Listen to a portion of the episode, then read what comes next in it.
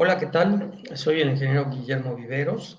Soy ingeniero en electrónica y tengo 30 años en el sector de eh, equipos para granjas de cerdos.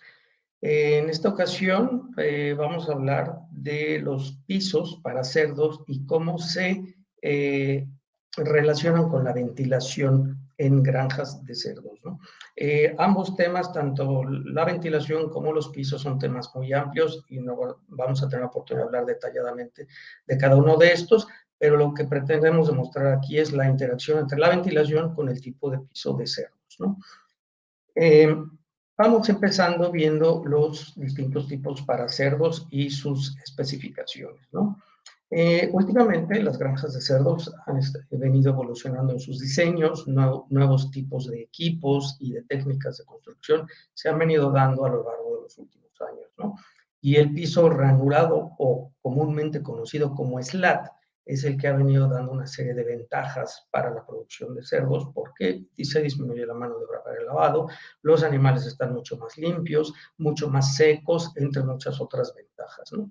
Lo que buscamos en un piso para cerdos eh, es bueno que sea suave, que no sea resbaloso y no debe causar molestias a los cerdos al caminar o recostarse. Yo recomiendo que si queremos probar algún piso que sea apto para nuestros cerdos, caminemos sobre ese mismo piso descalzos y no debemos de tener ningún inconveniente para caminar sobre él. Si nosotros podemos caminar en ese piso, los cerdos también lo podrán hacer de alguna manera segura, ¿no? Debe ser una superficie rígida y plana, no debe estar muy inclinado eh, debe de ser adecuado el piso eh, de acuerdo a la edad y el peso de los animales, ¿no? Procuremos que siempre esté limpio para que no genere daño a los cerdos eh, y un piso que está bien mantenido pues va a reducir los daños en las patas de los cerdos y va a mejorar la higiene, ¿no? Este tipo de pisos reduce, como decíamos, los tiempos de lavado y de la salud de los animales. Eh, nos vamos a enfocar en los pisos para, para, cerdos de destete y engorda, es decir, desde los 6 kilos hasta peso de mercado. Eh, ya que en gestaciones o maternidades la densidad es un tema eh, aparte que, que, no se maneja en esto. ¿no? tenemos que asegurarnos que el piso que utilizamos es el apropiado para la edad y peso de los animales que vamos a tener sobre ese piso. evitar áreas rugosas con puntas o piedras que puedan lastimar las patas de los cerdos. Generalmente el área del comedero y del bebedero son las áreas que reciben más erosión por el tráfico de los animales, por la grasa del alimento, la saliva, el agua. Entonces, generalmente los pisos en estas dos zonas se van a ver constantemente afectados por la erosión.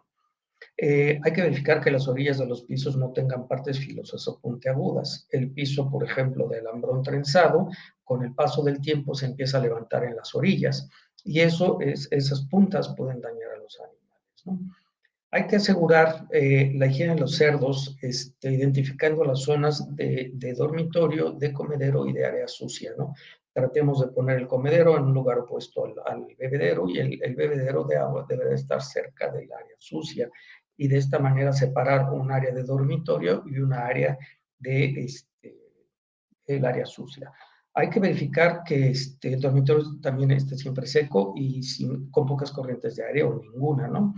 Hay que revisar las fosas eh, y los drenajes, así como su limpieza y su desinfección. Rutinariamente hacer las reparaciones que requieran los pisos para no lastimar a los animales.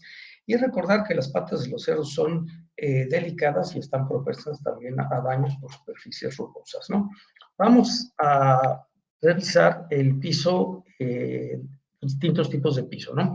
El piso sólido de concreto, en Europa se acostumbra mucho con paja, el problema de la paja es que después, bueno, es un problema para el drenaje, ¿no?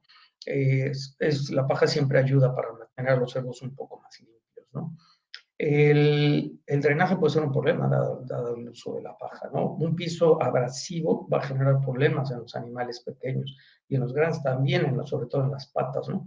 Un concreto pobre o mal instalado, y me refiero a un concreto pobre que no tenga la resistencia adecuada o que no se trató correctamente, al momento de instalarse va a sufrir de eh, desgaste, de erosión más rápida que otro piso, ¿no? El piso sólido va a conservar la humedad y también es difícil de lavar y se requiere de mucha agua para lavarlo. Aquí en la fotografía podemos observar los cerdos están pues realmente sucios porque están en un piso sólido, ¿no? Eh, del lado derecho tenemos el piso ranurado de SLAT, es más económico este, que el plástico, por ejemplo. Eh, se utiliza generalmente en cerdos pesados, digamos de unos 60 kilos en adelante a peso de mercado. Eh, tarda un poquito más tiempo en secarse que el plástico, sin embargo, es un piso que se mantiene razonablemente seco, dado que absorbe poco la humedad. se deterioran por la grasa del alimento, ácidos, tránsito de los cerdos, como lo anteriormente, y es un piso que es fácil de lavar, ¿no? comúnmente usado. ¿no? Eh, también tenemos combinaciones de piso sólido con piso de slat, este, que funciona bastante bien. El área de sólida es el área para recostarse, o sería el área limpia, y el área del slat sería el área eh, sucia donde estarían los bebederos, ¿no? Eh, el área sólida tiende a guardar líquidos un poco excremento, por lo cual debe de tener una pendiente hacia el, piso ranurado para que escurran los líquidos en ese sentido. Y hay un poco de más lesiones, este, sobre todo en pesos pequeños, ya que los cerdos pues se confunden en caminar sobre slato o caminar en piso sólido, que para ellos es diferente. Finalmente, el, el slat de plástico o piso ranurado de plástico es un piso muy bueno, se lava y se seca rápidamente, consigue la mejor separación entre los cerdos y sus heces, que eso es lo que buscamos. Tenemos cerdos mucho más limpios, no absorbe humedad. Eh, sin embargo, algunos pisos y en algunos momentos pueden generar algo de hematomas o eh, problemas en articulaciones de los cerdos y cuando está mojado es resbaloso, lo cual no es conveniente para eh, los cerdos. ¿no?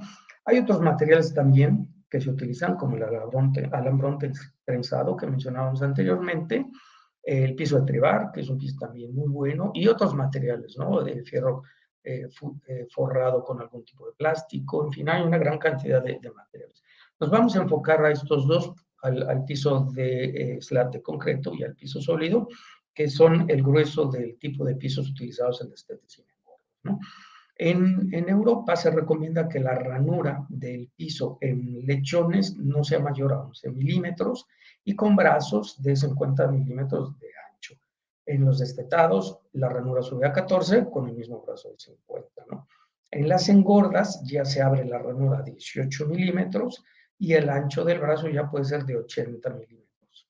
Y para hembras y cerdos de engorda ya hasta peso de mercado, pues el estándar es 20 milímetros en la ranura y 8 eh, centímetros el ancho del brazo, que es lo que comúnmente vemos en el slat tipo europeo, el slat de concreto. Eh, cuando no utilizamos un piso adecuado en nuestros animales, los, eh, los síntomas que vamos a ver va a ser una cojera general en los, en los cerdos, desgastes en patas, problemas de artritis, abscesos. En las gestaciones podemos ver problemas reproductivos y daños en las tetas y las ubres de las hembras. Eh, aumenta el aplastamiento. En los lechoncitos vamos a ver patas abiertas, y también problemas de articulaciones. Entonces, de aquí la importancia que elijamos un buen piso para nuestros animales, ¿no? Bien, la densidad. La densidad va directamente relacionada a el, tipo de piso, ¿no? Eh, aquí tenemos dos ejemplos de corrales. Ambos corrales son de 20 metros cuadrados, 5 de ancho y 4 de largo. Eh, en el primer ejemplo de arriba vamos a tener en ese corral 25 cerdos. Y mi corral, como decíamos, tiene 20 metros cuadrados. Entonces yo tengo 20 metros cuadrados disponibles para 25 cerdos, por lo que voy a tener una densidad de 0.8 metros cuadrados por cerdo. En el ejemplo de abajo, que es el mismo corral, pero ahora tengo 20 cerdos. Por lo tanto, dispongo ahora de 20 metros cuadrados para 20 cerdos, por lo que mi densidad es de 1 metro cuadrado por cerdo.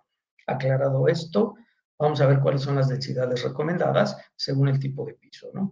En cerdos de 6 a 23 kilos se recomienda exclusivamente piso ranurado eh, y la densidad es de 26.26 metros cuadrados por cerdo. De 23 a 34 kilos, la, la densidad recomendada es de 0.34 metros cuadrados por cerdo.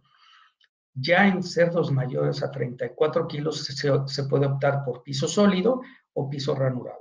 Caso del ranurado podemos manejar hasta 0.68 metros cuadrados por cerdo y en el sólido 0.90. En, en, cerdos de más de 120 kilos podemos manejar hasta 0.75 metros cuadrados en el ranurado y un metro cuadrado en el sólido, que es lo que veíamos en el ejemplo. El utilizar una mayor densidad de cerdos que la recomendada, pues vamos a ver que el, crecimiento de los cerdos disminuye, aumenta nuestra conversión alimenticia, eh, aumenta también la agresividad entre los cerdos, provocando también una mayor mortandad y también mayor densidad. Tenemos problemas de ventilación, tendríamos que aumentar nuestra ventilación. Ahora sí, pasemos a la combinación entre los pisos y la ventilación, que es el tema de la plática. ¿no? En esta gráfica pretendo demostrar el calor que generan los cerdos eh, y cómo han venido aumentando la generación de calor según las casas genéticas que han desarrollado cerdos más eficientes. Eh, por ejemplo, antes de 1988, un cerdo de 100 kilos generaba alrededor de unos 220 BTUs por hora, más o menos. Las modificaciones genéticas del 1998 al 2002 pues ese mismo, no ese mismo, un cerdo también de 100 kilos, pues vendría generando unos 240 BTUs por hora, ¿no? Los cerdos actuales, eh, eh, con las nuevas modificaciones genéticas, están generando más calor, del orden de 280 BTUs por hora para un cerdo de 100 kilos. ¿Qué quiere decir esto? Que volviendo al mismo ejemplo de nuestros corrales anteriores de 20 metros cuadrados, en el corral de arriba tengo 25 cerdos, eh, vamos a tener un peso promedio de 100 kilos, por lo tanto esos 25 cerdos van a generar unos 7000 BTUs por hora. ¿no? Para yo generar unos 120 CFM por cerdo, pues requeriría de 3000 CFM para quitar el calor que generan únicamente esos 25 cerdos. En el ejemplo de abajo, tenemos 20 cerdos en ese mismo corral, eh, y estos cerdos van a generar menos calor, 5600 BTU, y por tanto voy a requerir un poco de menor ventilación que en el ejemplo anterior. Pero vamos viendo el tipo de piso. En, la caseta de, la parte superior de esta lámina eh, vamos a, alojar 520 cerdos. Eh, yo tengo un piso sólido en, esta caseta, eh, por lo tanto la densidad que debemos de manejar es de un metro cuadrado por cerdo.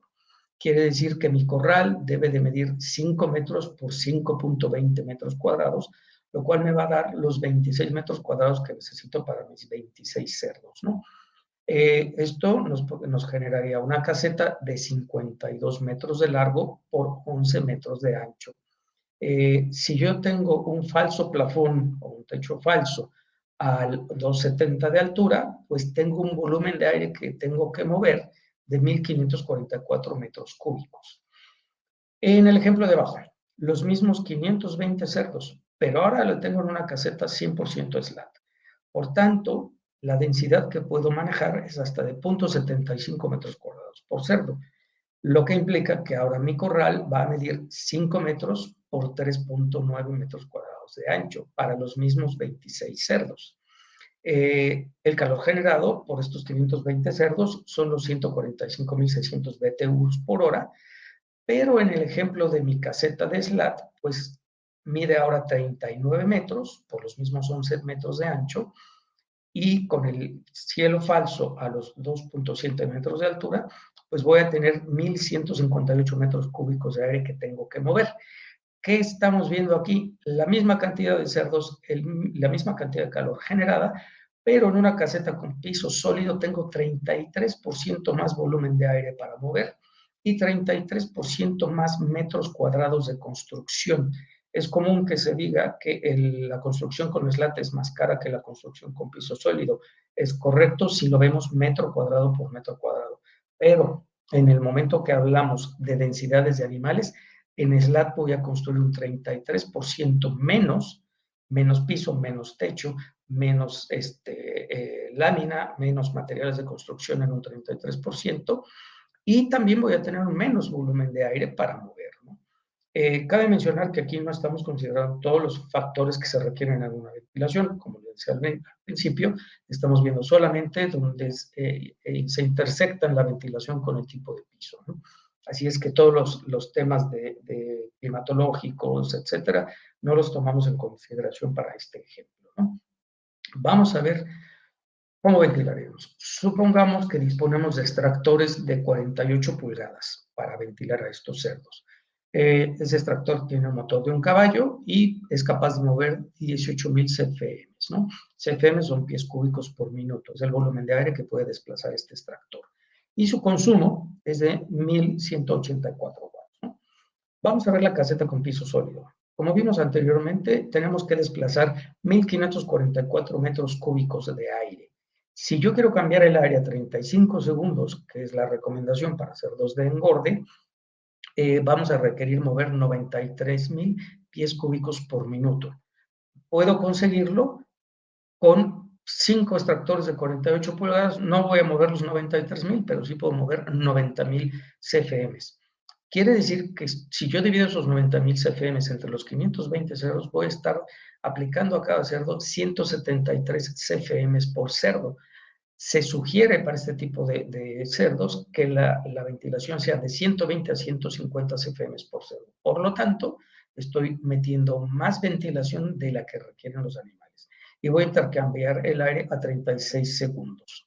El consumo eléctrico, en este caso, por los cinco extractores funcionando al 100%, será de 5.920 watts.